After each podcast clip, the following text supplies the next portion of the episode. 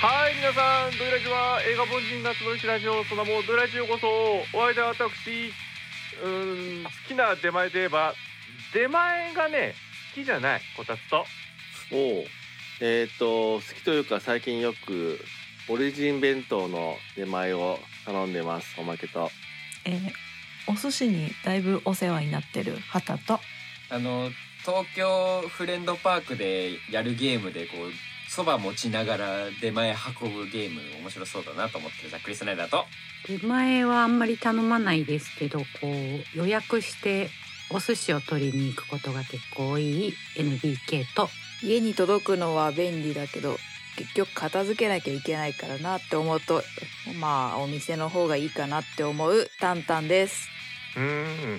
はい、この番組は映画についてはさほど詳しくなく、でも人並み以上に映画を愛しないよりも映画なしではいけられない映画になってしまった、通称、映画凡人たちが集まって、全く思ってみのない話を好き勝手にお届けする映画世話だと呼ばれている番組です。イエーイピンポーン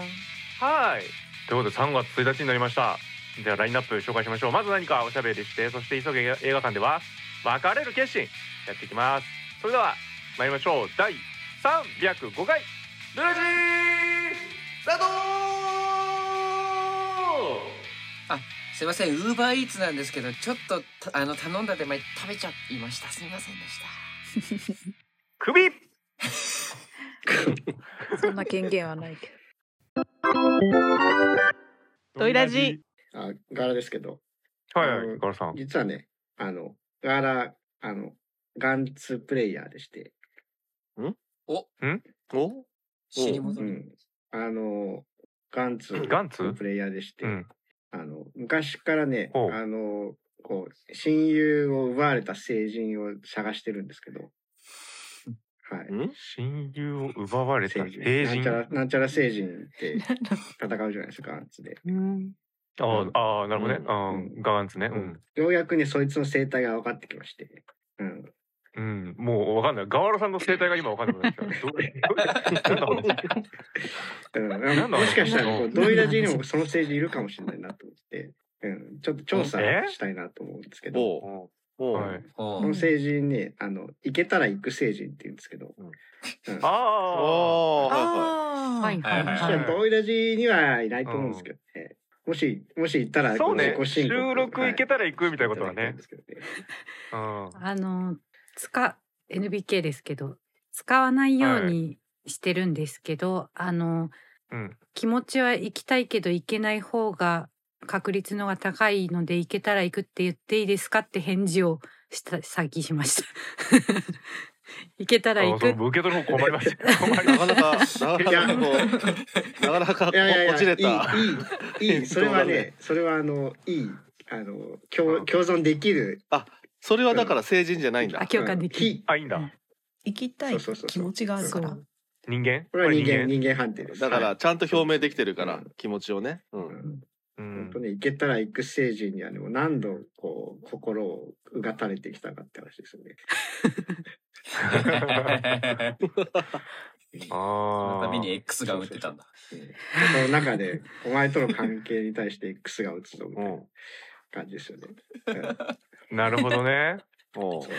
あのもう友人ど にうかな、 まあ。うん友人にいますよ、あの行けたら行くって言って来ない人がなんであおのその共通の友達の中では行けたら行くってその子が言ったらああいつは来ないって 言ってあの最初から人数に入れてないっていうことはあります、ゲームみたいになってきちゃ これ成人なのうん行けたら行くってそう言ですって、あの、来る確率10%ぐらいですからね。大体ね。あその彼女彼女にとってはねレゼロですね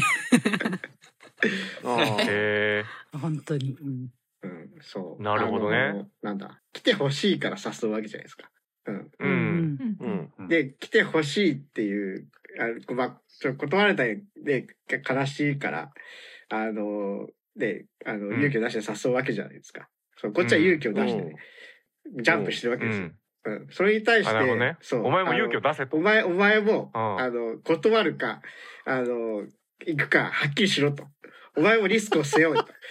ああ。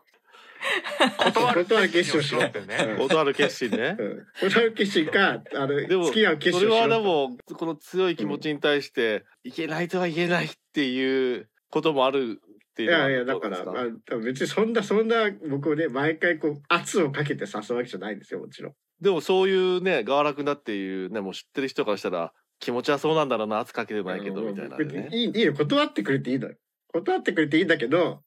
断ってくれていいんだけ どあの俺俺があのあなたを誘ったっていう俺俺があなたに会いたいっていううんあののに対してこう あのうん行けたら行くで保留することでお前の方が立場が上になるのはうん俺許せんぞみたい な。だから違う話になってき てるなこれうんどっちがマウントみないたんかななんかねあのそのマウンマウント取ってるぞって言いたいあのいけたら行く清純には、うんほあおお前にはその気がないかもしれないがあーそこ分かれよと、うんうん、なるほどね。言いたいなんかあれだな、行けたら行あってやるよ。のなんか年末の頃に言ってたあの良いお年をもないになんか近い何かを感じるなうん同じ人なんじゃない多分ねそれ同じ人多分、うんうん、まあまああの良いお年を成人の方はもっとカジュアルにいるけど、うん、あまあー根 は同じのだと思います。うんあでもそれは別成人なんだあの、えっ、と、あの、関 関西人の中の大阪人、京都人みたいな、 そんな感じです。うんわかんないけど。あー地域あーそう大きいカテゴリーは同じだけど大きいカテゴリーは同じだけどへえいっぱいいそうだな精神成人いっぱいい成る。人いそうですねでもなんかちょっとイントネーション成人な気がしますけどねそうだ。ねうんうんんあそうなんか俺聖聖なる聖なる人いる人と。そうそうそうそうなんか素晴らしいんだなと思った、そう最だ初ね聞いてたもん、行けたら行くって いう成人が言うっていうなるほどセントセントコタティヌスみたいな人が すごいなんかキリッとした顔して言うんでしょうね。いけた らいけたら行きま行きす。ます行。けたら行きますみたいな 成人だったら行くよって言いそうだけど普通に何でも行くよってうんどこでも行き行くよ行くよ言っちゃうから結局うん体は一つしかなくどこにも行けないみたいなねでももしかしたらそれで言うと僕も成人なのかも成人お、うんななんですか何何聖い人？やー僕はあの基本的にあの人を誘うというのが結構ベーシックになっておりましてうん。あいいじゃないですだかからあまり誘われるということあはーないですよあだから誘われたい成人なのかもしれないですいや、それ、どっち誘う成人じゃないのだからさ行けたら行く成人になぞらえるとするとなんか絶対誘って何とかしたいってことよりも気軽に誘う成人ってことでしょああそうですねそっちでだすから行けたら行くに近い文脈であ言のうと逆サイドの方ってことでしょそうですね、あううんん、とりあえず行くことに関してのなんか初速は早いみたいなうんそうねざっくりさん私の中でも、まあ、こたつの中でもうんフットワークが軽いっていうふうに思ってますからうん誘ったら来ざるざっくりさん誘って自分が行かないとかいうことはないんだよね。あおおむねおおむねおおむねないんじゃないですかおおむね。 えだから それぐらい自分で強い誘っといていいかなそうね、強い決心がない誘いをする成人なんだ、ね、ああ、ねなるほど、そうあの例えばこう飲み会とかあるじゃないですかご飯とかう、うんんなんか僕の中では結構軽いんですよ段階としてははいはいはいはいああ飲み会ご飯結お構ー気軽に行けるものではあるじゃないですか一般として、あうそうんだよねだからあれだえっ、と行けたら行く成人的な感じで言うと今度ご飯行きましょう成人だあ そうですねああーだからアバウトなんだよ結局あーそうなんですよ機会そがあれればっでて例言っえちばゃうやつ逆だ。にわわかんないけど、そのそのタイプのガラ君の相手ガラ君的な相手からするとえなんか今度っていつだよおいお前え本当に行く気あんのかよちゃんと言えよっていう人が出てくるかもしれないっていうことよねでもこれは僕予防線張ってるんですよあの要請とかも う、もう、もうアウトあだのよ。ほらせ誠実さがまあなまあい。まあまあそうね予防線聞いてみようまず予防線を聞いえてー、聞いて聞いて聞いて聞いてあの、 みよう、うんうん、だからこの聞いて みよう基本は誘われないという立場としてややらせてもらってるんでいやいやいや意味が分かんないけど意味がだか分かんならいけだどからほらあの僕は行きたいとしてご飯誘うんですけど、うんその人が行きたくないとするじゃないですか、うんうんそしたら、はいはい今度ご飯行こうねぐらいのノリで言っちゃえばあの相手が行かないって言った時にも僕は傷つかないのでそのぬうるんぬるっと行かないまま終わったとしてもまあうん別に軽く誘っただけだしなこっちもっていう感じでその気持ちで収まるんですよはいはいはいはいでもしっかり予定を立ててその人を誘って来れないよ行けたら行くみたいな感じで言われて来れなかったとしたらめっちゃ傷ついちゃうんでうんうんなんかその 前前段階の軽ノリみたいとして使ってるっていう部分はありますうんだからや全っぱ然いりいと思うんですけどね。そうねでもガーラ君的には決心が足りないところだねでもね、まあ、それはいいんだけど、あの、今ね、ザックイ君の話を聞いてうんて、あの新たな疑疑惑うん。が生まれたんだけど、ザックイ君にち対ょっしてと待って。あえのあま の、お前も来るって言って、自分は来ない成人だったりしないお前も来るって言ってそ自う分そうそうは来ない何って人かで、あ、ちょっと飲み行こうよみたいな話になって、えっ、と、じゃあ、ガラガラ来るって、あの、誘ってくれたんだけど、自分、自分は、自分は通り付きがかかって来ないみたいなやつ。たまにいるでしょ。うんああ、なるほどね。だからあー主催者じゃなくてそうね。うん、こっちがしたらお前が行くから俺も行くってなってそうそうそうそうみたいなねなるほどね。誘われたおそうそう前が来ないのに行かなかったのにみたいなね、う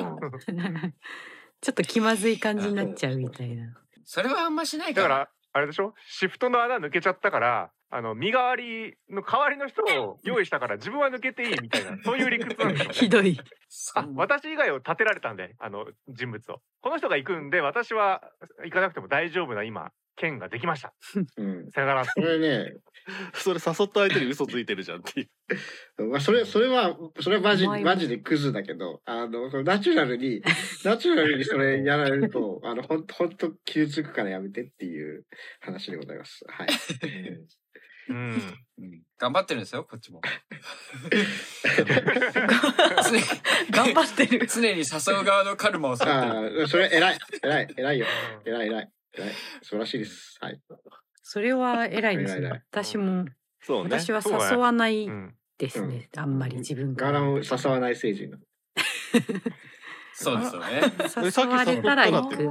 くっ。あそっか誘わない成人だからこそガラ君が誘うそうそう時そっうてことはそう。強い決心があるというなこなかなか誘えない成人。えうん。と、うん、ーちょっとさどんどん成人がさカジュアル化してきてさ問題がなくなっちゃったんだ借け家ど子み俺たいな成人はそうあの倒さなきゃいけないものだっていう認識でいたんだけど全員も倒うされちゃう。ガンツ王だなガンツ王うんうん誘われたい成人ですってざっくりが言った時から「え殺さなくていいじゃんこの人」って いう なってたからないやそうですよだからこれはガンツも見直す必要があるってことですよだからねうん。うん成人にも成人側の正当な理由があるまあそうかも、ね、まあまあそうそういううだねは話ではあるかガら、ンね、ツにもいませんでした、うんそういうなんかとお前俺の友達殺したよなだから復讐するみたいな精神、うん、うんうんいるいるいるいる、うん大事ですよだからまあ桃太郎的な話でもんねそこもね、だからモンスターハアンチモンスターハンターみたいなことですよねだからねうんうんこれだからどっかで聞きましたねこれねジェイコブと海の怪物みたいな話ですね、うんうん、対峙してる側の理由を考えなきゃいけないとうんなのでちょっとだからガラさんも対立すべき成人をだから仮想敵をね作るのはいいんですけどこれ自分を顧みるということも大事なんじゃないですかというざっくりさんの提案です うわずるいな 一番一番成人がいるあそうだね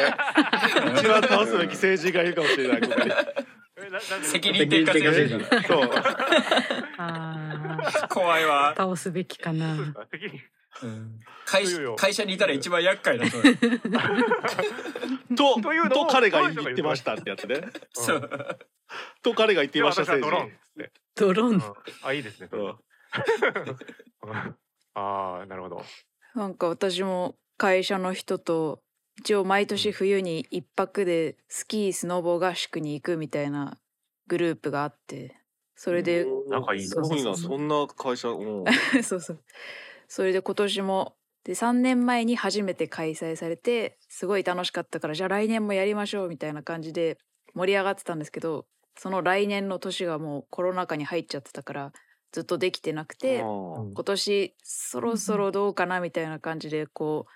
う恐る恐る企画をしてなんとか日にちも決まって、うんああ楽しみですねみたいな感じでこう盛り上がってたらなんか急にポツポうツんキャンセルがされてしまって、あちょっとやっぱ私行け行けなくなっちゃいましたみたいなもう予約まで完了してたんですけど、でしかも予定もみんなでこうあこれア行ンケけートたら行くの取って上位版じゃん。うんドタキャン成人だそうドタキャン星人がたくさん現れて、で結局えじゃあちょっと人数こんな減っちゃうんだったら日にち変えようかみたいな感じになっちゃってで日程調整またして、そしたらなんかだんだんその日程調整いつがいいですかみたいなアンケートの返信する人も減っちゃってうん最終的にうん最初は12人ぐらいで行くはずだったんですけど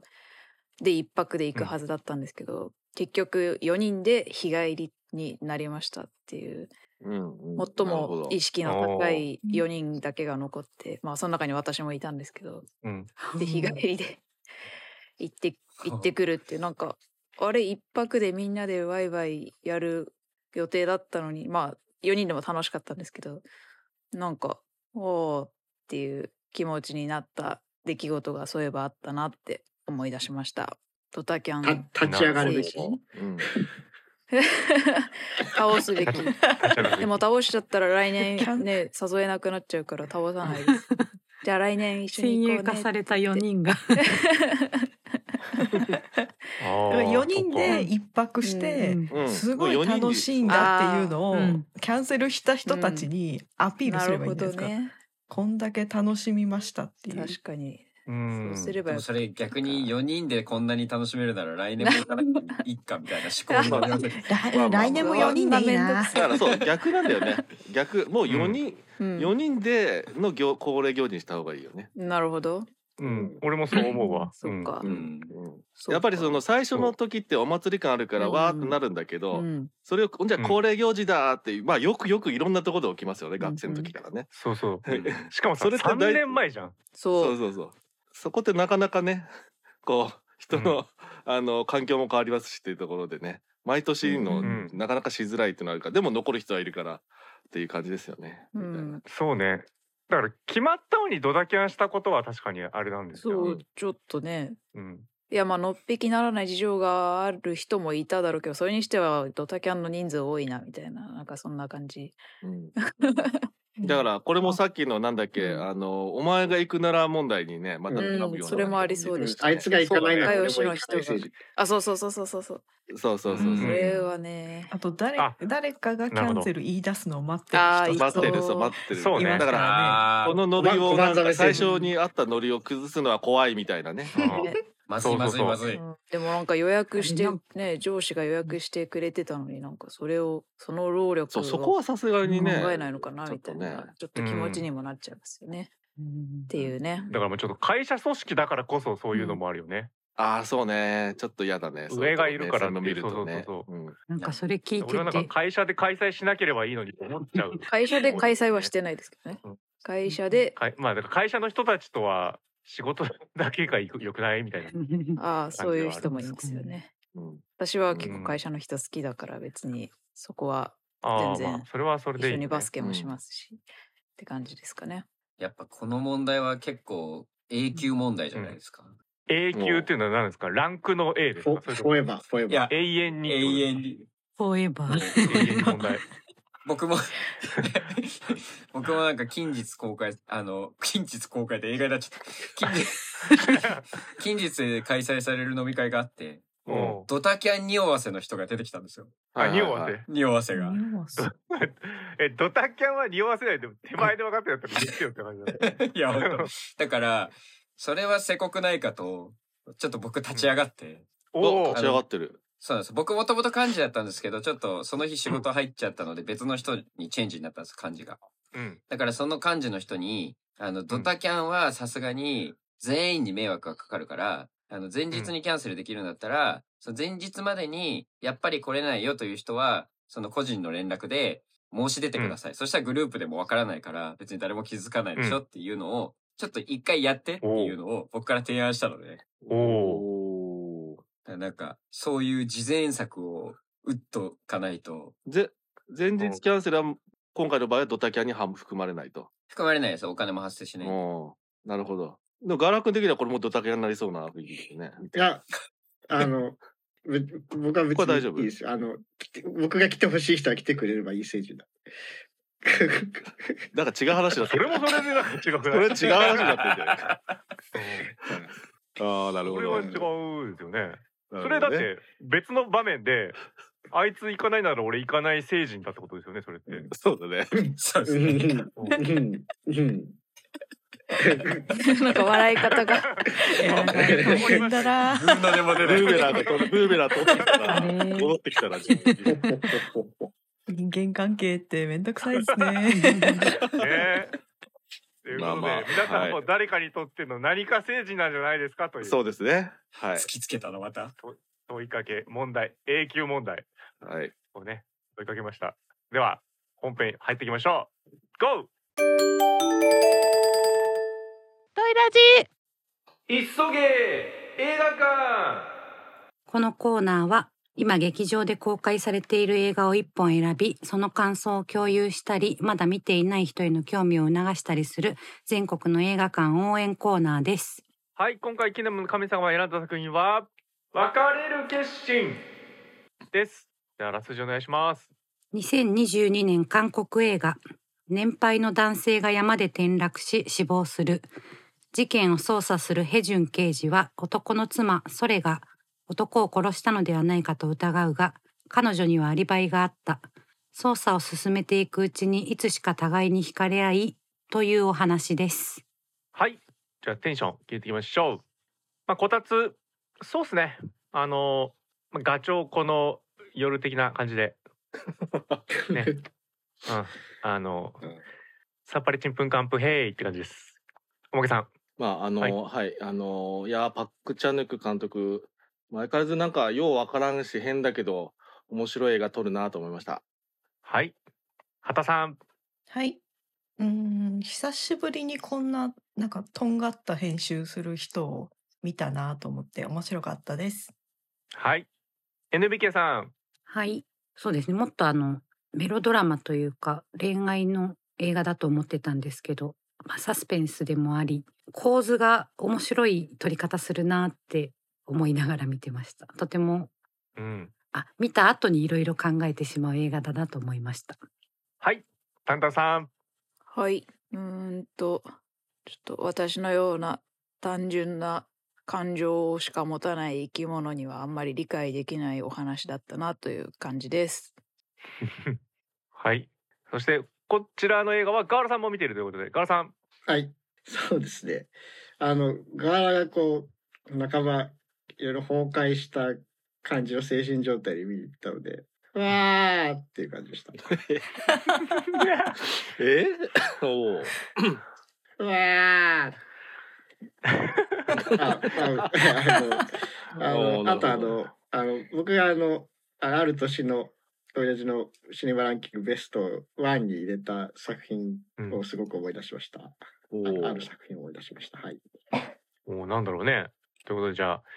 えー監督ですね。パクチャンヌクです。パクチャンヌクさんといえば、まああの復讐三部作おなじみですね。はい復讐者に哀れみようとかね、オールドボーイ、えー、親切なクミジャさんなど有名ですね。あとはお嬢さん最近ありました。うんまあとにかくそういう人です。そういう人で、はい、あとはとあにかのくそういう人です。ハリウッドうでん撮った「イノセント・ガーデン」っていうのも撮ったりとかしましたね一回ね。はいということでもう非常に精力的です。そして、えー脚本もパクチャンヌクさん入ってますし、えーチョンソギョンさん入っております。えーキャストパクヘイルさん、タンウェイさん。うん。イ・ジョンヒョンさん、コ・ギョンピョンさん、パク・ヨンさんなどです。ということで皆さんからね、あのいただいたメールもご紹介させていただきたいと思いますので、えーこちらはね、えっ、とネタバレ込みの後半になってから紹介したいと思いますので、お待ちください。さあそれまではいろいろお話しして別のお話ししていきましょうよという感じです。では話す決心 GO あの、うんパク、チャ、チャヌク、ルックチ。ャヌクさん、うんパク、パクチャヌクさんの映画見たの私初めてなんですけど、全部こんな感じなんですか、ちょうど NBK も全く同じことを期待してま したなんか NBK は初めてですね、うんそれね、こんな感じがわからいやこんんな感じっていうのはどの感じなのか。かでちょっと、ね。なんていうかちょっと理解しがたい感情を描くタイプの人なんですか私が理解できないだけどでも感情は痛感してそうあですね。そそううその点で言えば全部そうみたいな。うんあまあ初期の方はちょっと違うんですけど、うんすごいこの映画見てあの谷崎潤一郎の「知人の愛」を読んだ感覚をすごい思い出して、うんうんうんうん。あー、うん苦手だわーってちょっとなっちゃいましたね残念ながうら、んうんうんうん。私「ノット・フォー・ミー」だなーみたいなすごい既視感がすごかったまあまあまあ。私は結構好うんきだったかあな、本当ですかじゃあ知人の愛もうぜひ、んうんうんうんななんですかねまあでも理解できない感情を持っうんてるな、抱いてるなが理解できるっていうのはいいことなんじゃないですかね。そうですかね。うん、そうですね。あの、理解できない、理解できないっていうか、あの、理屈じゃねえっていうことを、は、あの、すごくこう、理理性的に書くほうほううん監督だなっていうのが、うんすごなるほどく思っていて、あーなるあほどあーなるほど。うん、僕、バックチャンプすごく好きなところですね。うん。うん。うん。乾きとかも、なんかそんな感じだったな。ああ、そうだ見てなうい。うんんそういう過去作で流れで見るとこれかかっこつけで一見と言いますけども一見こうあのなんだろう分かりやすい味付けとしては濃さは減ってる感じがしました。うんうんうんうんうんもうちょまあ要はもうちょっとこうどぎつい表現とかが普段は多かったりするので、っていうところでうはん、感じが今回はうんそういう方向じゃないところでやったみたいなので、うんうんなんかまた印象がちょっと違うかもしれないですよね。あの、パッと向けの印象とかはね。でも全体的にはそういう、そういう感じはありますね。そのわけのわからないかあ感情とそうか、ね。理解し、し、しがたい人たちがどういうふうに逃げてくるかっていうところとかを一貫して描いてる感じがします。うん。うんうんうんうん。そうです。血血の量は明らかに少ないですね。そうそう、血の量とか、そうそうそう。本当に血のだから量と逆か。に際立つんですよね。そあの、、うんうんまあ主主役のね二人の関係性がまあだいぶプラトニックに見えるので、うんうんうんうんうん。あの他の場面では全然行っていることとかをしてなかったりとかするので逆に際立ってくうるんですよんね。うんうんうん。そこがよ良いところですよね。なるほど。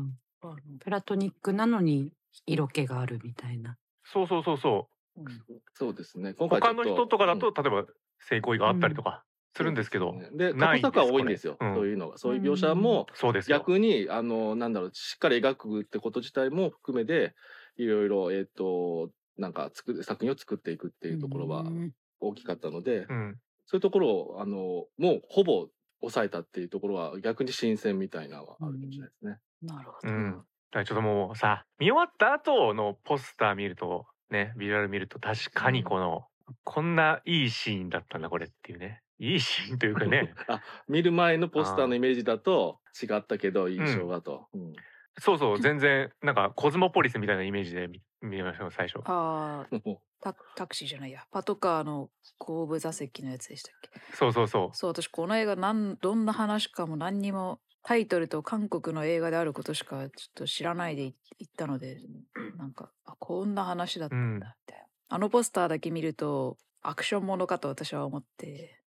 う逆逆にね。搬送中おのうそうパトカーでなんかいろいろ起きんのかなみたいな手錠があるからなんかあー動き面白に制そうね約がでもそう,、いうそういうちょっとね私発想になっちゃうから全然違った。まあでも、あの、少ないけどアクションのところ結構。ああそうですね、うんありましたねいいなと思い。したようんうんあの息切れするような階段駆け上がりシーンがもうあれを思い出しましたね。うんチェイサーでしたっけ？うんあれももう見てて疲れちゃいますもんね。あのチェイスシーうン。んうんうん。そうです。今回結構縦の移動が多くうて。ん うんうんうんああ、うんそうですね。そうね確かに山登ったり、二回も登ってた。視点も下から上見上げる、上から下見下ろす。うんううんん。あいあっのぱいありま崖した登りね。楽しそうでしたよね。楽しそうでしたね。ね、 うんあれぐらい謎々的ちゃんなブとちラゃーンブラーンって。んとロープがついてるならばやってみたいうん。感じです。ううんん。確かにね。あそこだけ見たらクライミング映画っぽいもんね。うん。ああ、なるほどね。どうぞ映画のタイトルの意味というか、なんでこのタイトルなのかがちょっとわからなかったから後で教えてほしいです。ちょっとげ現代がどういう感じなのかをちょっと知りたいなっていうのはあーそれわかんないです。うん寿司。現代。英語はディシジョンってい英う語リーグだから。そうね。ううんんあ、別れる決心って出てきへまあえ多分そういねやここまで本来当たから全部一緒な本当か気がしますよね。すますわからん。うん、そうだね、一緒だね。ううん んあと軽いデータ的なところで言うとえっと去年のカンヌで、えーコンペで出して監督賞を受賞してるみたいですね。うん、う。うんんた。でゴールデン。ングローブ今年のゴールデングローブのこれはノミネートだけど、えー非英語映画賞っていう、まあ、そうですね英語以外のやつではノミネートされてたという感じで。そうですね、うんうんで結構このカンヌの時から評判いいからアカデミーもね入るかなと思ったらそうですね、えー、とノミネートされなかったねっていうのは意外と言われたりもしてますね。ううんん軽い話だともう一個あの BTS、はい、 BTS の RM さんがうんうんうん大好きで5回も見に行ったみたい な記事を見ました。へえ。うんえーえなんか劇中に出てきたウイスキーの銘柄までこう調べてこれを飲んでるということはみたいな キャラクターの説明も 書いてあったなって、あー頭いいなさうすんがなんか韓国のちょっとメーカーメーカーらしいんですど、けど、うんあ好きなんだと思って。うんうんまあ本当に意味を散りばめてそうですよね、うん、うん、 なんかそういうのはいっぱいあるんだろうなって感じは。ネタバレに行く感じかなと思うんだ けどあのはい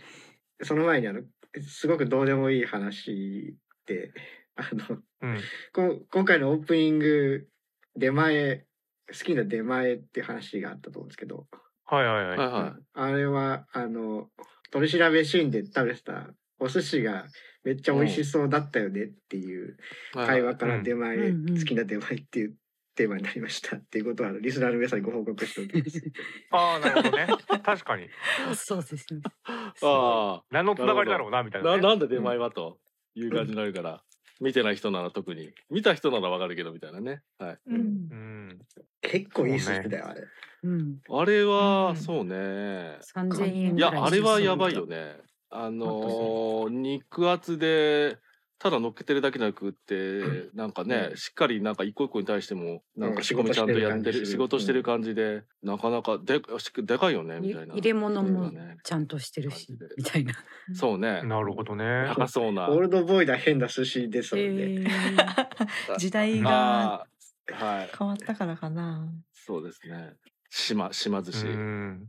島寿司ね、うん、実在のなんですかこれは実在してるらしいです。島寿司はないけど違う寿司屋みたいですあれ本当なんかちなんか発見したみたいな。島南とかだ。っけななんかえー、ああーのあのちゃんとちゃんとしたお寿司屋さんに頼んで ると。あ、そう、お寿司屋さんはあります。だかへらえ、島寿司っていう名前じゃないみたいなことだったかな。う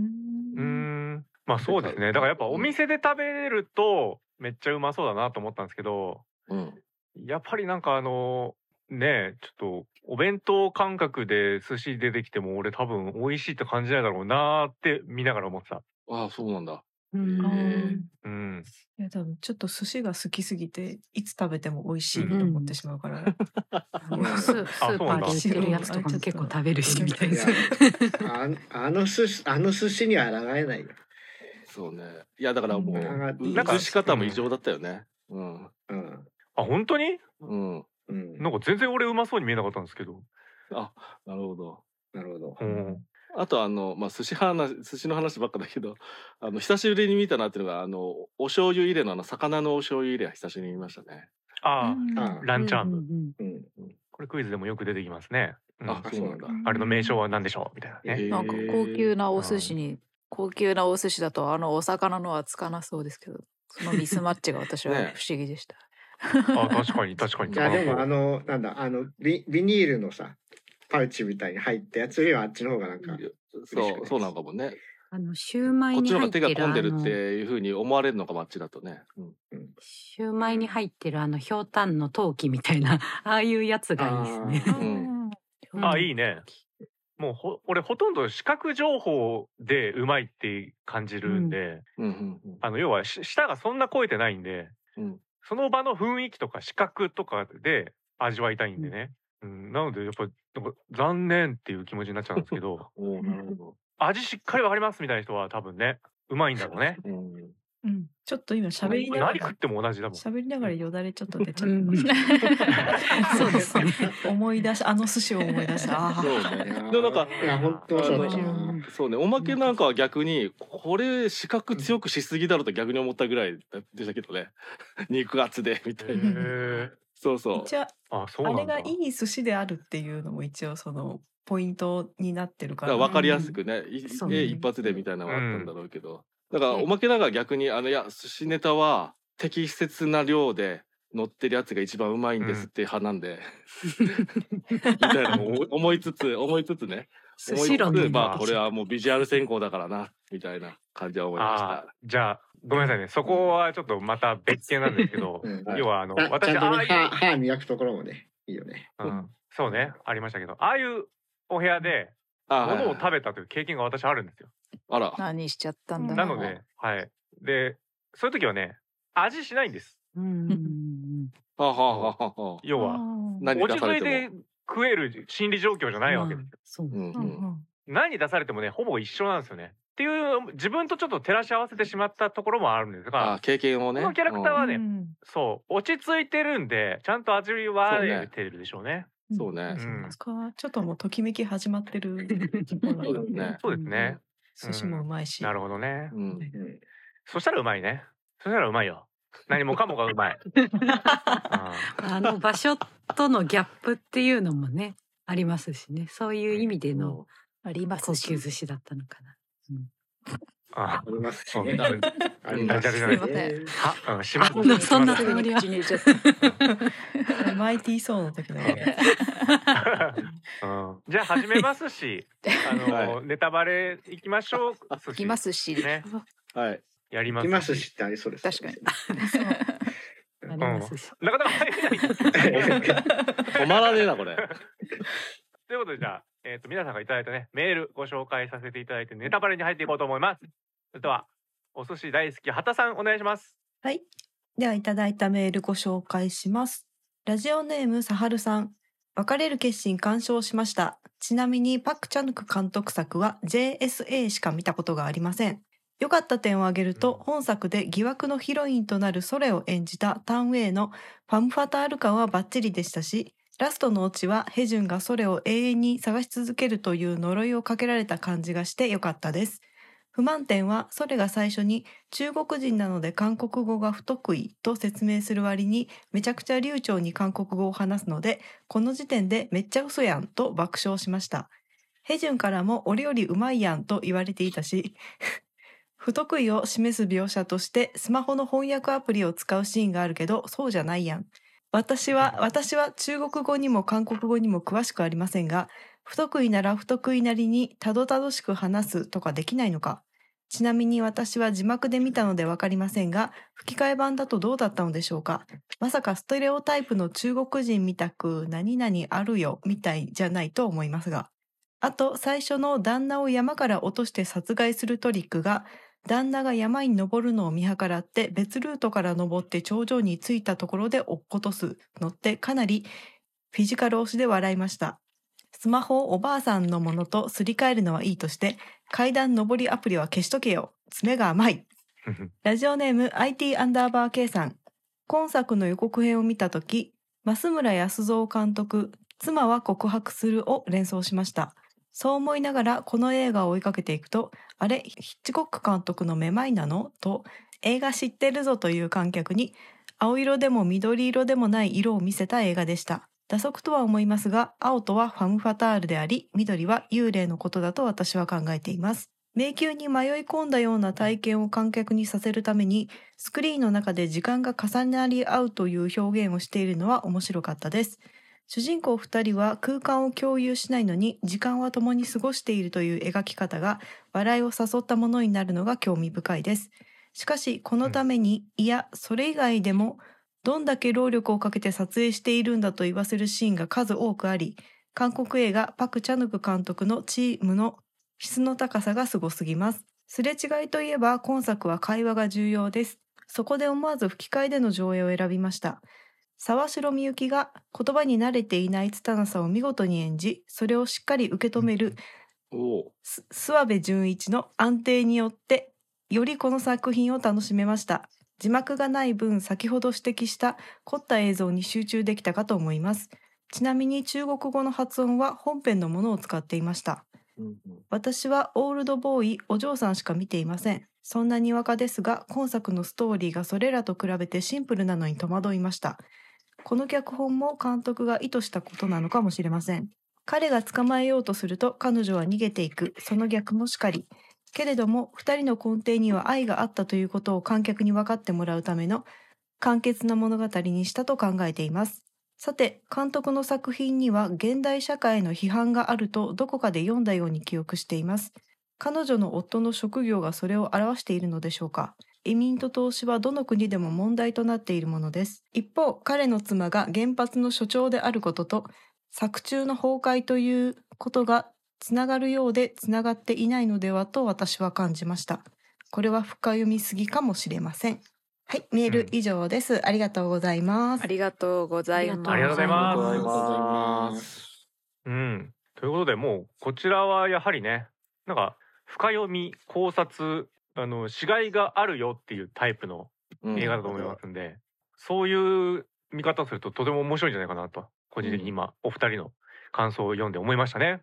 さあそれでは皆さんいかがですかあ、じゃあ、えっと、今、メールを読んでて、あ、畑です。うんメールを読んでて思ったんですけど、ちょうどサハルさんうのんその、吹き替え版はどうだったんだろうんううんっていうのの答えが、ア イディアターバすぐ回収されて ねすごいまるで会話をして答えいてるいたらちょっと面白かったですね。もういやリスナーさんの疑問にも答 えていくすご い別あの別そうのねリスナーさんの疑問にもうんやっぱちょっと慣れてない感は出してるっていうことなんですね あ。れうんあのなんかツイッターでなんか映画評論家の方が言ってたんですけどタンウェイさんうんは韓国語ほとんど喋れないので全部暗記してえるそうなんだおあれみたい沈黙のあの人みたいですねうんうんあああのいい いじりとかじゃなくてなんだっけい誰 一世尾形ね。あはいそううんその方ね英語を喋れないけど全部音として暗記みたいななんか聞きましたそれみたいですううんんそうだったね。うん確かにあんな流暢だったのにってねなったもんね。すごいですね、うん役者さんというのは、うんあれ流暢に喋ってるようにこっちは聞こえてるんですけどやっぱ韓国語の発音の機微がわ自分ではわからないので、うんうんあれがもしかしたらちょっと流暢じゃなくてどっか発音うがんなまってたりしたのかなとかわからなかったんですよね。多分そういうことですよねう。んそうだと思いますこれやっぱりそういうことってよくよくいろいろ起こってるというか、ほそれこそなんだっけ、えー、と逆に、えー、と日本語を喋ってるっていうことでいくとそのパク・チャヌク監督の、えー、とお嬢さんがね結構こう、韓国の俳優さんにお日本語をたくさん喋らせてるんですけど、うんああの僕らから見ると違和感があってへんてこな感じもちょっとありつつ一応純日本人的な役割の人もいるからみたいなところでいくうんとあれ,、あれだけどひょっとしたら、あのーそういう あの日本語にな、えー、とを喋れない人からしたらああちゃんと喋ってんなって感じるぐらいかもしれないってかもしれないしとかそういうことはよくよく起こりそうだなとは思いますよね。ううんんあと単語の選び方とかね、あそうそうそう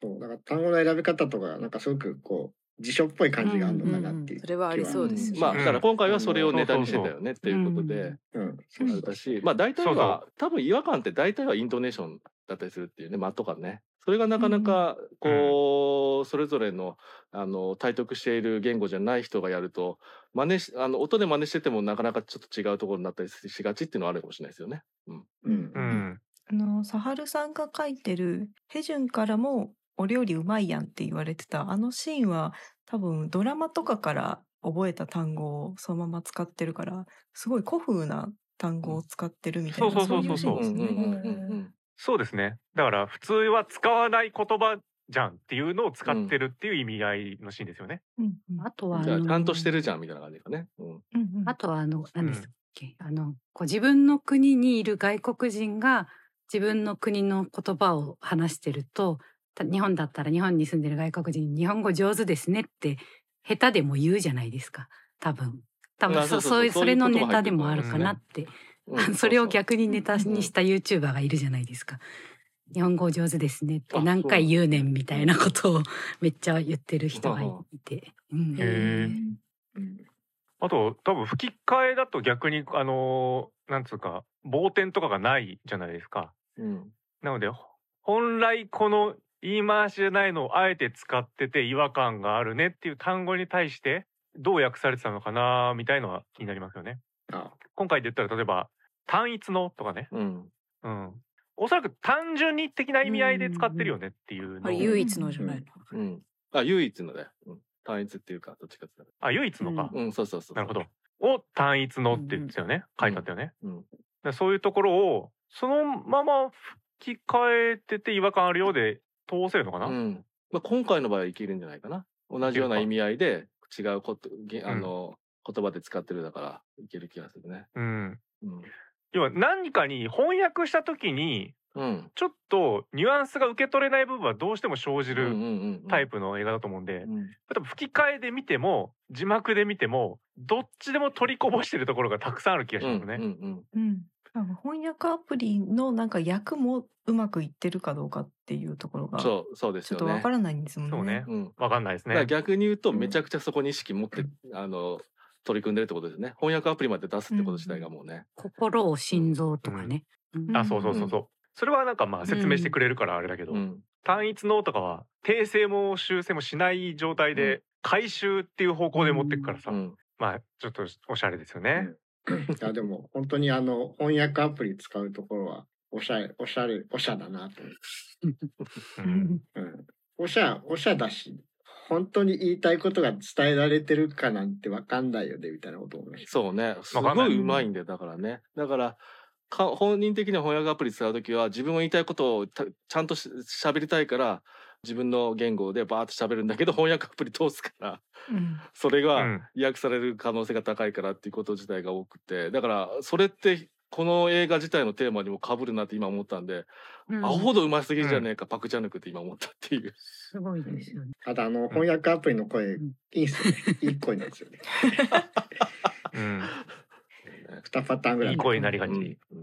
拙いは話し方をしてると会話の内容からはどのぐらいの知的レベルかわかんないからこうちょっとじ自分より下に見て話してるじゃないですか最初は主人公が。でそれでうんもはいやっはいはぱい翻訳アプリを通すとなんか講師が言うにはとかっていうこう知的レベルが高いということが突然わかるのでなんかそこのあれも面白いなと思っ思いました。はい、うんなるほどねうんうんうんあだからそーれそれ確かにあるね。そうねよくよくいろんなところで現実にも起こってる問題点ですよね、うん そうそう海外からうんそうだね来た人たち片言だがから片言でなんか幼く見えるから、あの下に見たりとかあもしくはだからあの一時期のそのなんだっけ韓流ブームのお起こりの時とかは日本に来た時にそういうふうにうん日本語でやってくれることに対して片言が可愛いみたいなね、うんとか言われたりとかしてっていう、そういうのつながりますね。うんああそうだね。あったあったね。ううんん。あとあのほらターン A さんはあの中国の方でね来てるわけですけど、なんかなんかやっぱ不思議と韓国映画の韓国俳出る韓国俳優さんの顔にも見えちゃってて最初あこうんこういう感じのなんかよくいるなみたいなだからなんかねあ韓国人だなみたいな雰囲気見え見えてながら、しまあ、見てたんですけどでこう面白いのがやっぱ、あのそのあの翻訳使う時に、ええーと中国語しわーって喋り出すとあ韓国人じゃないっていう雰囲気になるというか顔がというかって感じがすごくして印象すごく興味深かったです。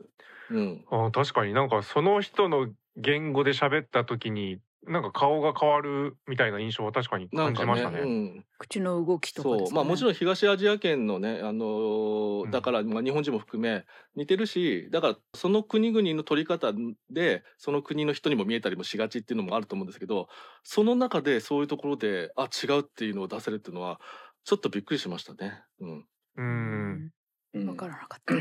そう、そことつながる話なんですけど、タン、タンウェイさん見てて、うん、あれ、あまあ、あえてこういう言い方しますけど、あれ、この女どっかで会ったことあるぞと思ってて、おううんもうんずっと思ってて、途中で気づいたんですけど、う、うん、タンウェイさん出演されている一個前の作品うん。おうが、あの、ロングデイズジャーニー、ああはい、えーこの世の果てという作品でですね、長回しのやつ。はい、えっ、と、ガーラ2020年の、えーうんベスト1位に挙げてますけど、はい。でね、あの、もうまあ、こういう、あの、まあ、ファファタール的な役で出てくるんですけど、こっちでもね、緑のドレス着てるんですよ。えおおーーそうで、サハルさんが、えっ、と、ラストのうちは、こう、ヘジュンがそれを永遠に探し続けるという呪いをかけられた感じがしてよかったですって言われてるんです けあーど、なるほどもうその続きの話なんですよ、このロングデイズジャーニー。もう、本当このだ。緑のそうあのドレスを着た女を主人公は永遠に探し続けてさまようっていう映画なんでもそうあのだからね、別れ別れる決心をした後でロングデイズジャーニーに向かうっていうねそうそうタイトルもつなげたらそのままだ頭おかしくなねる。うんへえ。そうあーちょっとこの辺はねうんうん頭おかしくなりそうですおかしくなりそうだ ね。どっちも見てるとね。あれみたいな、うん探してなかったっけみたいな感じ。うんでもここはもしかしたらちょっとリンクしてる可能性ありますね。そうねもしかしたらあうんのうんアクションクが見てちょっとそういううんうんうん衣装とかも売ってる可能性はあるかもしれないですねもう一応個人的にま映画の記号論はちょっと勉強中なんですが、うんうんうんまあ、基本的にそのき記号学とか記号論の中では統一のものはないわけですよ基本的に。うん青うん青はファム・ファタールで緑は幽霊だねみたいな決定事項があってそれの辞書とかは存在しないわけですよ。うんうんうん作品によって異なっちゃうわけです、だから文脈によって変わるということだね。そうそうそうそうそううん。だからまあ発展してってるそういう、うんあの学術的な分野があるんですけどこの感じだとこの作品とその「ロング・デイズ・ジャーニー」では通じててもおかしくないような印象だなと思いましたね。うん。呪い感もありますし、うんまたあの単純にあの三四郎さんの吹き替えのやつでどういう感じか見たいのくなったので吹き替え版も見たいなと思いました。ああそうね、うん。また見え方が変わだっっててきそこって一番難しいとこじゃねっていうねうん、感じがするからね。そうだと思いますんあとあのねもう全然さメッセージの頃からもうずっと話題に出てくるけどまあ言語学の話とかでもさうんうん。あのサピア・ウォーフの仮説ってあったじゃないですか、まあ、強い仮説弱い仮説がちょっとあるんですけど、うん言語が思考に影響を与えてるかどうかっていう話、うんうんうんうんうんうんそれって例えばあの日本語使ってる時は結構引っ込みじゃんなあはい性はいはい格だけど、うん英語使ってる時は結構なんかあの前のめりにいろいろ積極的に行動できるんですっていう人が実際にいるじゃないですうか。ん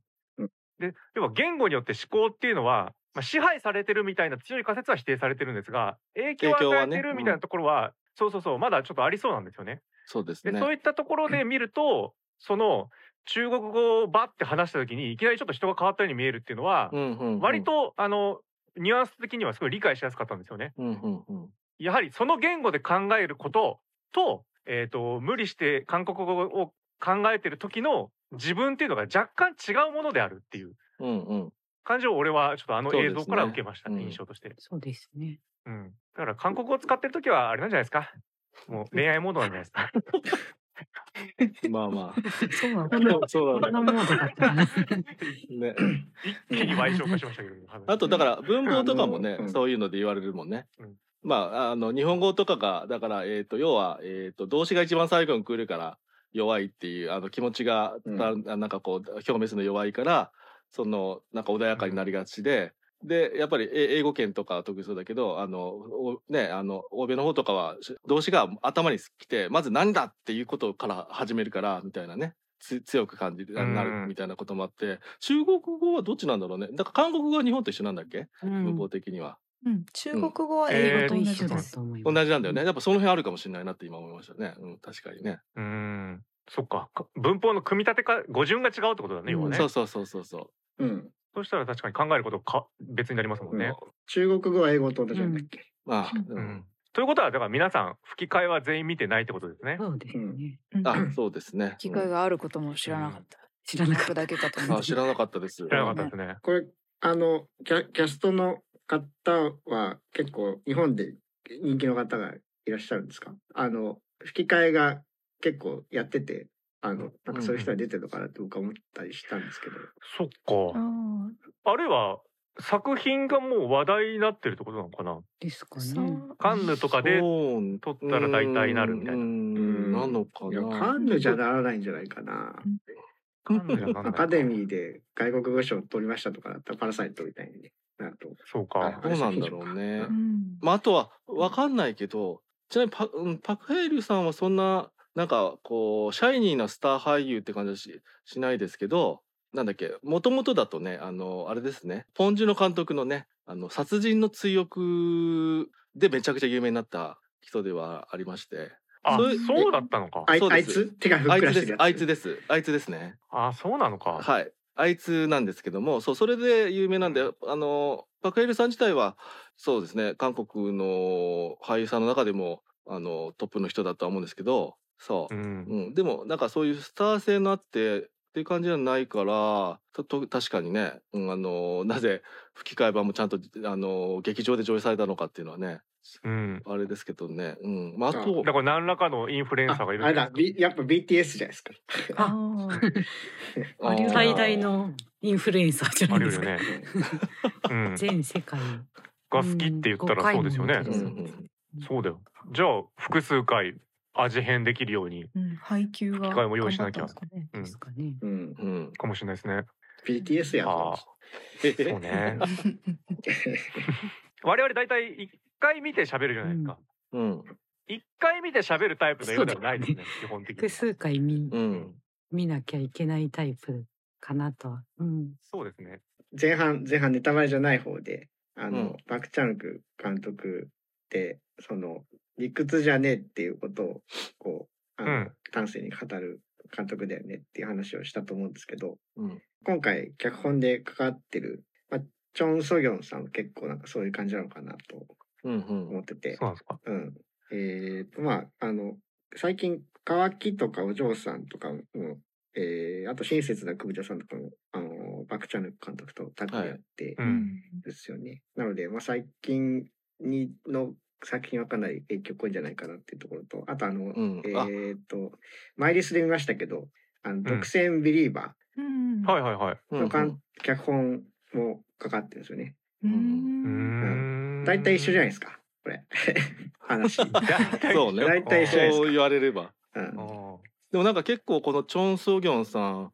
パク・チャンクさん的にも結構もう重要なパートナーっぽいですよねだから要は親切なクムジャさんからずっと基本組んでるのかなみたいなうんところがあってで多分女性の方なのかなでえっ、とあのあそうなんだやっぱりこの「オールドボーイ」までのところでそのこう男性的なあの感覚とかが強すぎる部分があ多いなっていうところもあったりして、そういうところをちゃんと見ていこうっていうところで、あの二人であの新鮮なクルシャさんからやってるっぽいですね。ううーん。ん。なるほどね。どうぞ IT アンダーバー K さんのメールに、この映画は会話が重要ですっていう風に書いてあったんですけど、確かに私結構この映画の会話のシーンが、おうーんみたいなのがちょこちょこあって、うんうんその刑事さんとその妻の二人の会話が私は結構興味深く見てたんですけど、刑事さんと刑事さんの妻はいあの原発の所長をやってる妻の、。所長でしたたっけあーはいはいなんかその山で人が落ちて死んじゃったみたいなそもそもの始まりの事故の話を妻に話すときに、うん。なんか性別逆にしてたじゃないですか死んだ側と残された側の性別、うんうんで私それ、はまうあ、んうんそれは警察の仕事の内容家族でもペラペラ喋れないからなと思ってだから逆にしてるのかなって思ってたんですけどなんか後からうんその妻が、なんで逆に言ったの逆でしょみたいな逆逆なんじゃないみたいな、うん。うんその女がそうんの人でしょみたいななんかことを言って、おうみたいうん。なあそういう意図で逆にしてた可能性もあるかみたいなちょっと私は思いもよらなかったからびっくりしたなっていう、うんおお、なるほそうそううんタンタンさんはなんか純な人ですね。まあ単純な感情しか持っていないので私は。あとはこれは私のバイアスだと思うんですけどずっと妻がこう職場の人のいい主任っていう人の話をずっとしてたじゃないですか、いい主任に何々言われてみたいな、うん。もうそれも私ずっと同性だと思ってて、なんか同同僚というか同性の同僚だと思ってたらど。はいはい。なんか後からあー登場したらあだ男性だったしかも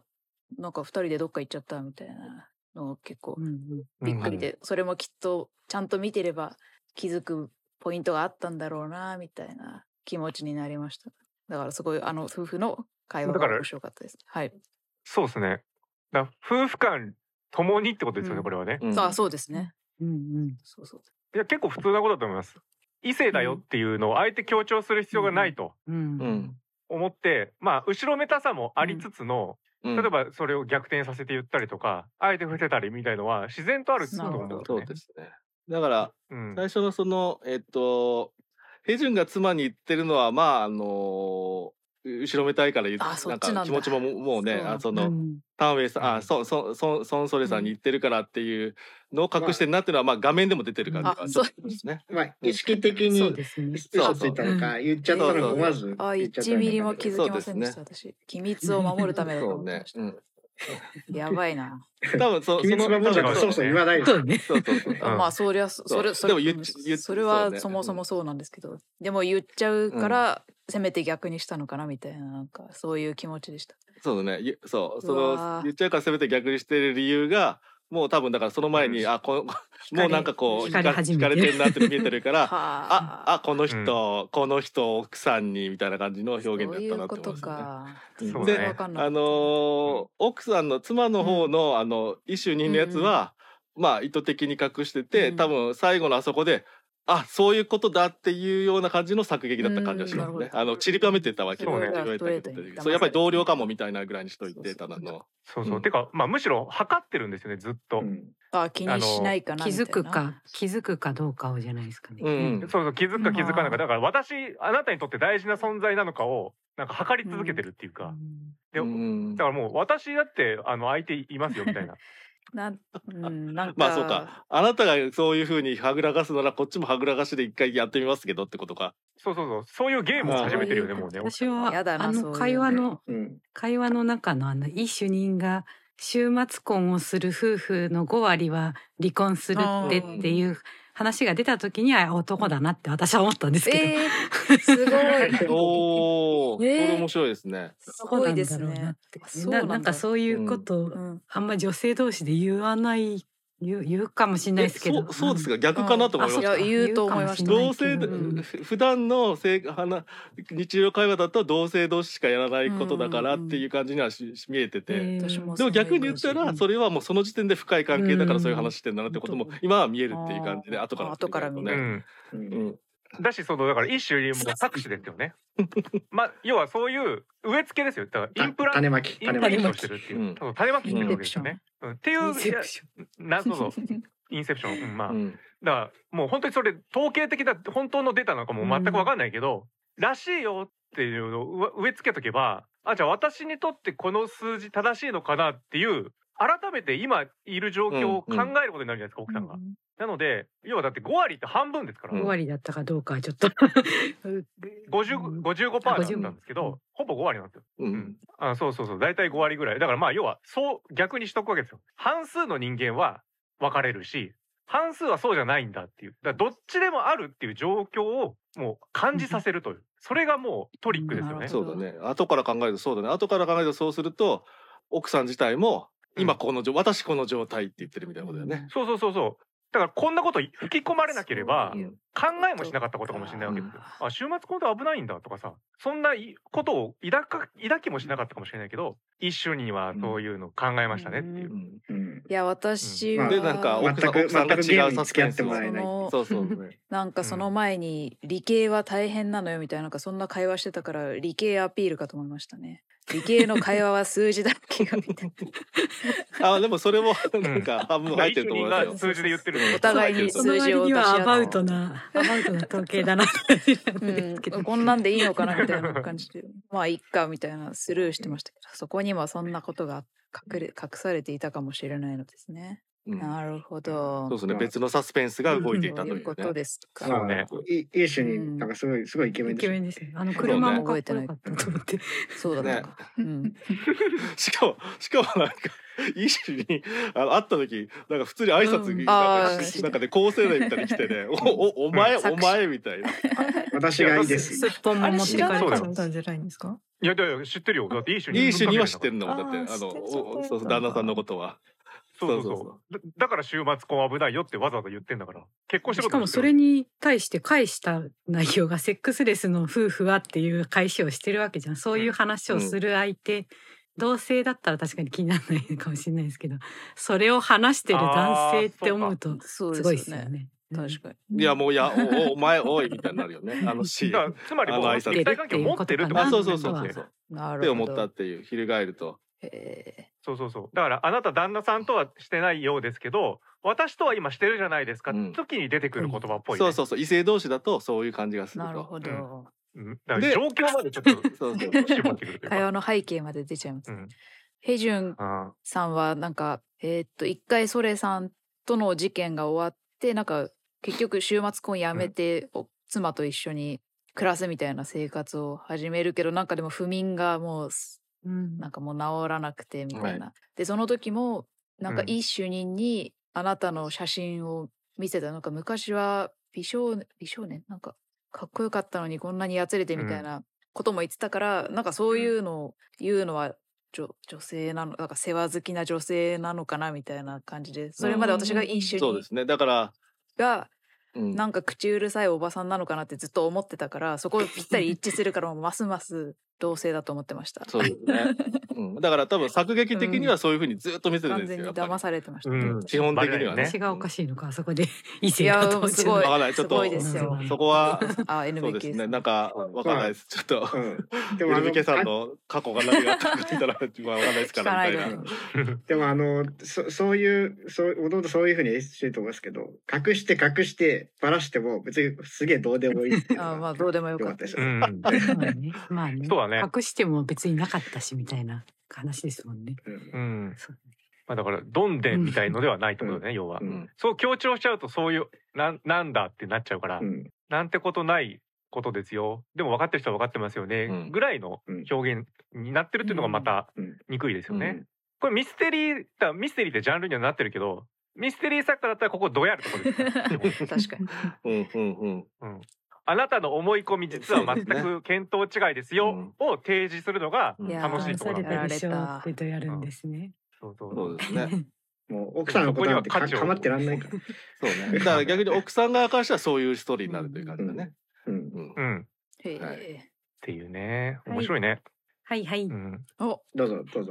はい UEK すごはいいずっと言いたかったこの映画であるんですけど、うんあのサハルさんも IT アンダーバー K さんもそれそれをいいファムファタールだとうんうん青はファムファタールだうんとっていうことを言ってらっしゃるんですけど、私は結構この映画はそのファムファタール性の否定の映画だなってすごい思いました。ほうほうほいいね俺も思ってますすごい、すごいそのはい描き方が良かったです。普通ファンファタールって言ったら男を破滅させる女っていう、男側の思い込みによる偶像なわけですけど、これどっち 逆ですじゃよねないですか。うんうん、そうなんですよ、うん逆なんですよだからオムファタールでもあると思ったんです。オムファだからヘジュンがなるほど女を狂わせる男にもなってるっていうこと。そうそうそう、うんいやまさしくそうだと思うんですだからファムファタル的な見方がまずできなくてうん、だからこれ狂ってる側どっちって言ったそら、れですもんね。これ女の方なんですよ、う。へえ。うんそだからおまけは逆にあのーもう一つ違うああ点で見るとファムファタール同士の、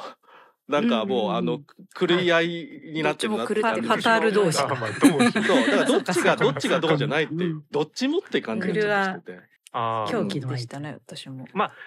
でもねうんだでも多分ねあのー俺は否定に近いと思思うんですよ、うんうんっていうのは主人公のヘジュンうん、はトータルで言ったら変わってないに等しいんですそうね。立あ場あはいはいはいはいはそうで彼がモットーにしてるのは誇りなんですよい、うん要は教示これだけは揺るがないよあなたは被疑者で私は刑事ですここはどんな場面でも覆さなかったんですなのでこっちは変わってない側なんですよ最後呪いになんか巻き込まれてねなんか終わってくるようなエンディングではあるんですけど、彼のポジションとしては一貫して変わってないんですようんなのでずっと狂い続けてる側はやっぱり女性に見えるんですよなるほすごどくあの映画でやっぱ、うんあのソレの夫たちがあのソレによって狂わされてるわけじゃないじゃないですか。っていうところもやっぱファムファター、うん彼らにとっても彼女はファムファタールじゃないしそうどうんっちかっていうとトロフィーワイフっていうんですかって感じで扱ってたんで、うんで明確につ夫たちを殺してるんで 全然あの狂わされてるのはソレだなって思いました。あとはうん最初の相棒ヘジュンの相棒のスワン君うんから見たヘジュンも、やっぱちょっとオムファタール的かなと思ったんですけど、ヘジュンがいなかったら、うんあの、ソレの家に酔って行ったりしないと思ったんですよ。うん彼が、えうんヘジュンがいることによって、なんか、ソレを余計にこう、 疑ってかかってる。そうですね、ヘジュンは何の自覚もないけどうん、周りにいる人狂わせまくってる人なんですよねこうれんそう。だからね、あの、ガーラなんかは、あの、ラストがね、最初ちょっと分かんなかったんですよ。うんうん。あの、お前気づいてなかったんだと思って。あこういう状況みたいなそう、あの、いや、 おお前狂わせてるってあああ気づいてなかったんだっていう。うん いやだからやっぱりこっていうのがう途中で 分かんなくて本人はあの変わってないようで本人は変わ変えられたと思ってるけどそれがもう崩壊したっていうことを言ってるから本人がね、うん本人はその意識が実はあって、とこあるから、ってことはやっぱり分かってないってことにもつながるんだけ どそれ自体がうね。んうんうんまあ、だからそこもあるからあのファム・ファタル的なもの同士だなって感じは思ってるっていうのはありますあのおおまけはね。うんうんうんなるほどね。うん。確かに。主主観で見る平準とそうそうそうほんでしかしそれをトータルで見る客客観視する観客から見るとまた違そうそうほんであのうん狂わされる側っていうのは基本的に全員主観で狂い狂うのでまあそうですねうんだから構造的にはその2つとも2人ともはそういうふうに扱ってるかなとは個人的には思ってますっていう感じ、うんうんなるほどねあのヘジュンが気づいてないみたいな部分は、まあ、キャラクター性もあると思うんですけど、多分そのそれ的にはこの気持ちを伝えてるはずっていんううん部分が全部翻訳アプリを使ってたので、そこでずれてるっていう可能性もあるのかなとは思ったんですけど、うんうんうん可能性ありますようんうねん伝わんないんだそうよ。ですね、伝わんない。まあ、あとはだから相手を愛するとか思うってこと自体の状態自体が実は一致してない問題とかが描かれていたからその、うんそのげなんかねコミュニケーションの相互だけじゃなくてそのなんかありましたよねあなたの愛が終わった時に今度は私の愛が始まるみたいなとこあーそう印象的言な、ってましたねそうそうそうそうもう種明かし的なシーンそうそうですねだからあそういうあ愛っていうもの自体が、あの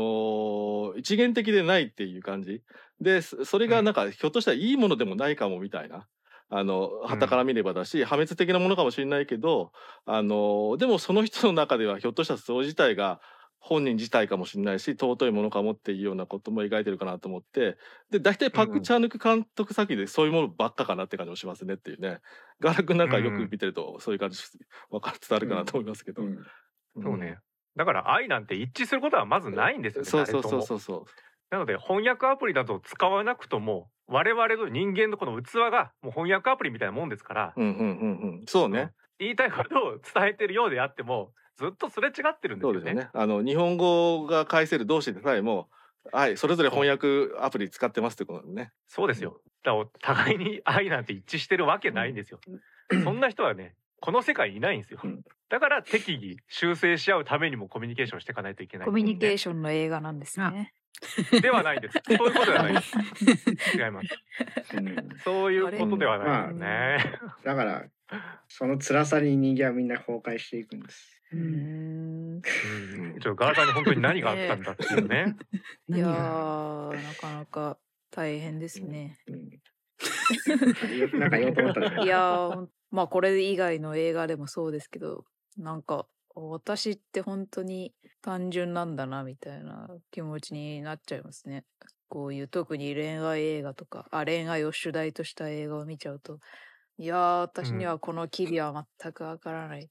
なんで人を試そうとするのかとかなんか全然わからないからいやー人間って難しいなって思っちゃいました。うんまあかあの、奥さんはともかく、あの、この二人は別に試そうとはしてうないん気はしますけどね。うん、うんはい。そうねあ。そうね。だから、うん。あとなんかやっぱとっさについちゃう嘘とかも逆に単純だからこそやっちゃううんとは思うんですよね。そう。だかだからら、翻訳アプリを返さうんない自分を見せるのが怖いんだよね。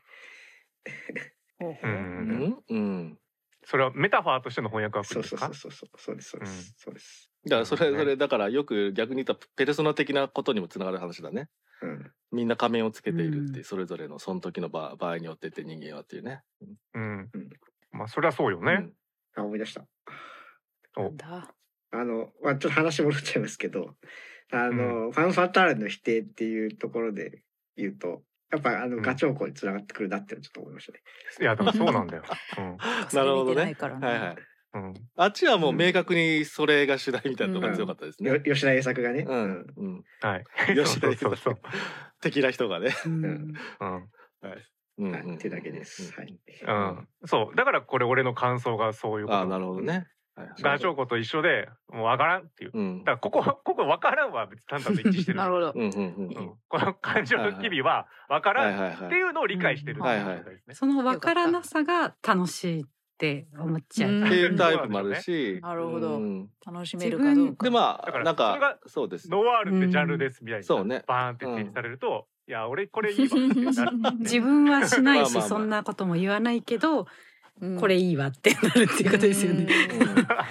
あいいなるねほどと思えたらん面どう白いいわうス。タンスか。まあだからある種のなんだろう映画とかじゃなくてもななんかこういう部分に文学性を感じる人も多いしねう。んやっぱりそ多いよのそうそうそうそう。うんおいやなんだろうう、これを文学だとそ思うってる人だねが多い。そういでやすだねってうん「愛してる」うのん意味がさ「愛してる」って言葉じゃないところがもう文学だうんあよあねうんうんあの穴を掘っそうですねて自分で埋まるところも文学ですようんうん超いいと思いましたそうですね。私も入りたいってまた言っちゃうんですけどいや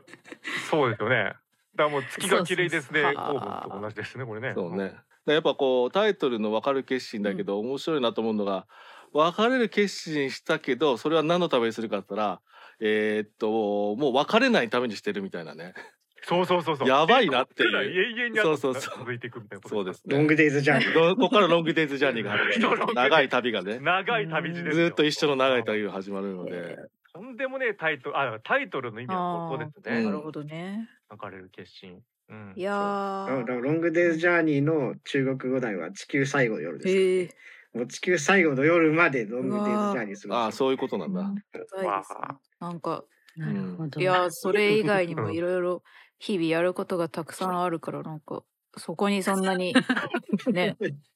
そうでっすてね私は思っちゃうからちょっと全然もうダメですうね。ん あ、もうだからほ崩壊してるから、うんそういうそういうこと考えられないですそういうこそうね、うんだし、うんえーっと人それぞれ自分にとって必要なものが違うといねうそれはすごい感じましたね。うんストレートに手手順順にとってはうん、未解決事件が多分それなんでだああ、かそうですねらあなたの未解だから決事件になりたいはいには。な いるとは。いうんい や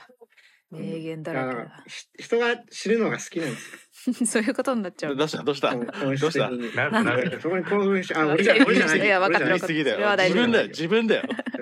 へ、へじゅん、へじゅんが、やっぱ好きなんです よ。そういうの。いやいや。うんいや、だから、そう、だ、そう。まあまあまあ、そこ死にいないぬのがってそういうことで、自分が死ぬのがの話じゃなく何て。かを追いたいってうこんとなんですねそうあああのうそんう、そうそう、人、人が死んだり、そうそそういう暴力的なものにやっぱ惹かれちゃうところがあそっうて。う、うんんで、それを提供してあげますよ。そう、だから未解決であればずっと思ってもらえるからねっていうう。わそうですねだって写真に貼り出してバーってやるわけですからこの人はもう未解決事件になったら一生考えてくれそうるね。見てくれてるっつってね、あーもうんー、なるほそどう、。で、最終的に自分が未解決事件になるということですう、なるという、そうそうそう。そいうそうやーいうことですね。そうですか。うん。すごいな。うん。であとさこう眠れないっていうさうんうんうんこの謎の設定はいはねい。それはノワールなんで。そういうこと。そうですねうんいやだからこの安心できる相手が、うんだからもうこもうねそれが、うんうん。それがそれなんですねうん。なのでだからあの最初のポスタービジュアルですよはいはいはこのうんうんうんはいパトカーだっけ、まあ、車の中でね、後部座席で彼寝れてるっていう、このカットですね、この人と一緒にいる時だけよく寝れい。うる、ん。またねこの後はねいなくなったらもう鼻の呼吸器みたいのをそう、もうやんなきゃいもうけやんななくきゃなっちゃいけうないです。あんな間抜けな姿で寝なきゃいけないんですよそうですいやね。あーうん。このポスタービそうジュいうことなアんルですよ。それの側だけね、ちょっと、こう、恋人薬指を。ーえ、あの、手順そうのね手の上に置いてるっていうね。だから共に愛の形が若干違うっていうかね、あるかもしれないですね。で別れる決心って書いてあるからさ何のこっちゃ最初本当分かんなかったんだよね。ところがって感じですね。うんうんまあでもあれこか、こはいいポとスこタービジュアル。えーっと、顔はそれぞれ違う方向向いてんだっけそうですね。お互い外側う見んてますうんね。そう だからなんか単純にあ別れるんだなって感じに見えそうそうるこの二人がポスターにもなってるん ですよそうと思った。こうそこだけ見るとそあそこのもう心通じゃなくて二人なんだな、うんこの状態に見えるけどミスリードとそうそうそうそうそうミスリードですね。もう意味の反転がこのうんビジュアルにあるじゃんっていうところがちょっと面白いな。うんうんうんうんうんうん思ってたのと違うだからいい主任みたいな状態になってるわけですよ。もう俺うんなるほどね劇場出た後これ見たらいやいや違うじゃんってうん言うっんて、うんこの二人が別れるとかじゃないじゃん。うんうんわーおっていいうやねー。思ってたのと違 った。この二人が夫婦でこれからなんか離婚調停とか始まってるのになんかどっちかが容疑者で捕まっちゃってみたいな、うんうんうんそしたら みたいなそうねあ勝手な映画を想像してましたそう考えたらもう全く違いますね。で最後は仲直りするって映画かと、予定調 和 の別れないですそうね、うん、決心とは何だったのかみたいな話です。そうねそまあだから仲直りはしないけど状態的には一つになったかもしれないっていうね、 ううん、っそうですていうねことですね。わからないよ。わからない？何もわからない。もう同じだよ。だから俺もわかんないあ。さラさっんぱがりわかちらんないぷんかっぷんですって言ってわからないうんやだから今日ガワラさん頼りみたいなところなんにか今こ日来のました手のね絵がすごいガワラさんが解釈をしてくれそうなだから、う感じん。お分かっ、分かっ、本質的には分かってるんだけど、本質的には分かってるって言うとあれだけど。分かってる。すごいな。あの、受け取ってはいるんでうすんうんけど、うんちょっと今回僕崩壊してたんで、ちょっと、あの言語化できな い。思わず声が出てしまったん ですよ。でもなんか本当にすパクチョナク映画って大体そんな感じになるわけねっていうね。受け取っなんかよよくわからんけど、受け取ってる人は受け取るなっていうう感じなが、るほどうんあオールドボーイとかはまだわかりやすいんだけほうど、それ以降とかはもうどれもなみたいな、うん、感じはしますからね。確かに受け取ってどどないすんねんってういう、んあれですね。黒沢そうですね清監督でしたっうけ、んのはい感触ですね、私的には。何かすごいさあー強いなるほ作ど家性を感じるが私にはちょっとよくわからない世界だがハマってる人はすごいハマってるな、みたいな風に見えるみたいな立ち位置がすごい同じ、似てますね私的に。今確かにそれ聞いて、はあ本当かもって思ったら、なんかどのそのふ二人の監督やっぱなんか、終わってみるといいなんかよくわけわかんないとこまで来てしまってもう後戻りできないみたいなのは全く同じような印象ですね。 確かにね、うんほんでなんかそれがなんか現実的なこととか常識的なところから逸脱していくとかの上ででも何か大切なものはあるかもみたいなのは一緒な気もします ね。お見事うですんね。あおーあースパイ言はってましたねそ妻ういえばねねあのみたいなよしね、うんなるほど、ということでうんいろんな見方ができるでしょうああもうそうあとあと大事なのがねこれあの同じ事件が全く繰り返されるってことですねん似たような事夫件が、うんうんうん、そうまあこの辺もなんかまあいいですこの辺も皆さんいろんな解釈してくださいっていうことで、うん、あの、か会話しながら足打つのはすごいいいなと思いましたね。あアクションシーンでね、一番のあ、のびっくりしたな、あれ。うん、こいつサイコパスだ。。そうですねあアクションでおよ、うん、アクションで言うとあのうんうん二人がお寿司の箱片付けるシーン好きだったあーんで息ぴったり。あーはいはいはい確はかいに。うんすうんよその何にもまだそんな会って間もないしご飯食べた後無言で片付けてうんこれ置いて拭いてそっちも拭いてみたいなうんあの辺りがその気が合うっていうあー感じといううんはいはいはいかはいその二人の息がね合ってんですよ、うんもう確かにもは感やあそ覚こがの時似点てでうるんっていうのはよく現れてたなと思そうですねうんあのねなんか箱なんか箱じゃない紙袋を開けてうんうんうんポンってね、自然に入れてるってね、うんえねこれこれすいませんあの何年連れ添ってる二人なんですか う確かんに。ぐらいの息のぴったりさ、だからあの除菌のふ付近みたいなやつをね、共有するところあやべないわって思ってねちょっと引いちゃってましたねもうねおいそれぞれでやろう ああよなるほどねいいよねうんあでもあの除菌のとこもね二人のね吹き方がちょっとね、違うのがねちょっと良かったですねなるほどね息合ってるけど違ったりもするみたいなね、ーいいですね、うんもう多分これいくらでもいいとこあると思うんですよ一個一個のやつがねあの撮り方も面白いし編集カ撮り方もットとかもね編集も面白いから、うん味わいがねうん深いんだそようねですねなんか中身なくてもそうそう味わい深いというかあれがすごいです目目から見たありですかそれねあーあー言っちゃいますそれなんかあっねたうかんもうんもう長くなりそうだなんでやと思思っいてましたよねそっから見るんだっていういや面白すぎですよ、うんそう死者からの目線、そうですよね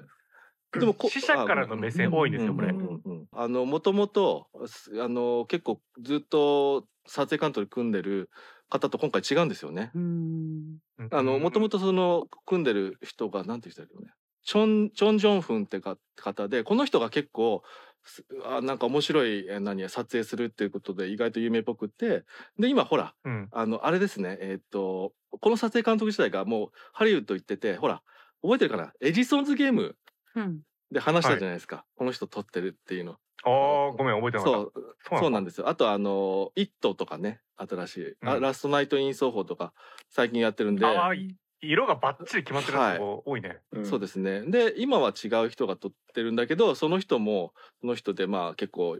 面白い絵撮る感じで、えー、とやってて、うんまあ結局パチク・チャヌク監督が描いてるすあの映像にするってところでいくともう面白い映像はやっぱ撮れるんだなってどんなってかんあの撮影監督が組んでもと思いましたね。ススイングキッズとかの人みたいです、ね。あ、今の、あこんそういう今回の人はことね。えうん。なるほど、い、い映画多かったね本当に見たことねえっていうのいっぱいありましーた、ううん眼球にハエがみたいうんななかなかきょ衝撃的でしたああそこはもう最高ですね。うん、やっぱ生と死の、ね、ところもあのいろんなところで意味付けされてるんでそういうところを見ていくともういいかなと思うんですが、はいもうそこまではもはうい無理です、1回じゃ。うん、ということで皆さん2回3回ぜひ見る決心を今ここでしていただいて見たら教えてください。よろしくお願いします。ということで別れる決心でしたありがとうございました。ということでじゃあ次回の「急げ映画館」ルーレットを回していきましょう。話題作 Everything Everywhere All at Once、うん。う。うんん、まあ多分アカデミー賞最有力、うん、確実みたいなねことですそしてこたつ少女は卒業しないうん。です浅井亮さんのね、まあ、まだまだティーンエイジャーとか返した頃のやつですおまけさんまあ話題作ちょっとエブエブになってしまいましたけど、こっちだってあるんだぞということで、あのスピルバーグ監督の自伝的な作品ですね。フェイブルマンズも公開するので、そちらを入れたいと思います。ううん。ん大渋滞。うん。そして畑さんはい。えっと、予告を見て、なんか知らないけど、号泣してしまったので、エンパイア・オブ・ライトで。うもんうサムメンです。うん。うん。そしてタンタンさんが、はい、えっ、とワース命の値段を入れます。はい。そしてざっくりスナイダーさんが Everything Everywhere All at Once そして NBK さんがはい、えっ、と、パルムドールで受賞したんでしょうか。えっ、と、逆転のトライアングル。うん。逆転トライアングル、もう渋滞ですね。もそう。して重大河原さんがはい。えー実は昨日見たんですけど、 すでに見たんですけど、ほら。あの、このオールタイムベスト入るおかおーなす。でに。えーおーえーすっと、えエンパイア・オブ・ライトで、はいおーあらお願いします。あおー、ーっ見たと早く。うんはいぜファイヤーオえブライえト帰り道駅から自宅まででなんか泣きながら帰りましなるほどおた、ーま回しますよ回しますよはいあじゃあルールねあお願いします おまあ、ガーラクのね、オールタイムっていうのがまたね、 77 7でちょっ7。ー逆転のトライアングこれも見たい。ルいいと思いますようん。うん逆転のトライアングル見ていきましょうこれも実はめちゃくちゃ話題ですあの、あ、アカデミー賞もめちゃくちゃ絡んでるんで、こちらもあね。そうなんだ。絡んでます、はいうんそうです。作品賞とか脚色、脚本賞とか、はい。ということでエブエブのね対抗馬としてはい有。力なんじゃないでしょうかはいじゃあ皆さん見たら教えてくださいじゃあエンディングいきましょうそろそろお別れの時間となりました告知お願いしますえ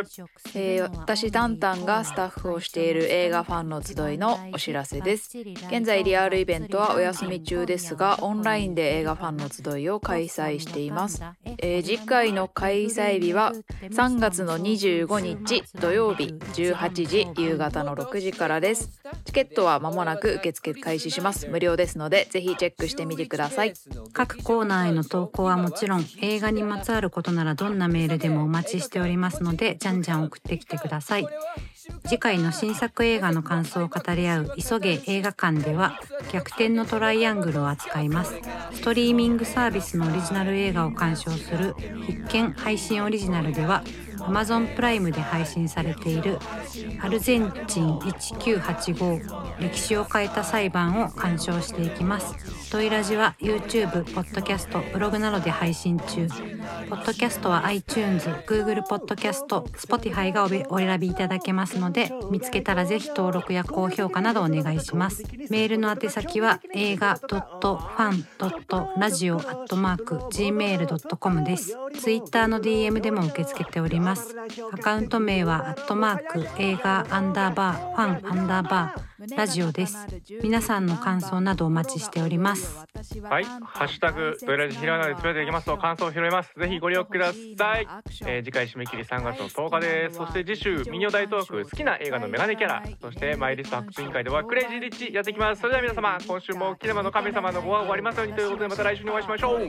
お会いは私こたつとマーケット。肩と、ま NBK とタンタンでしたまたねたーまねたねー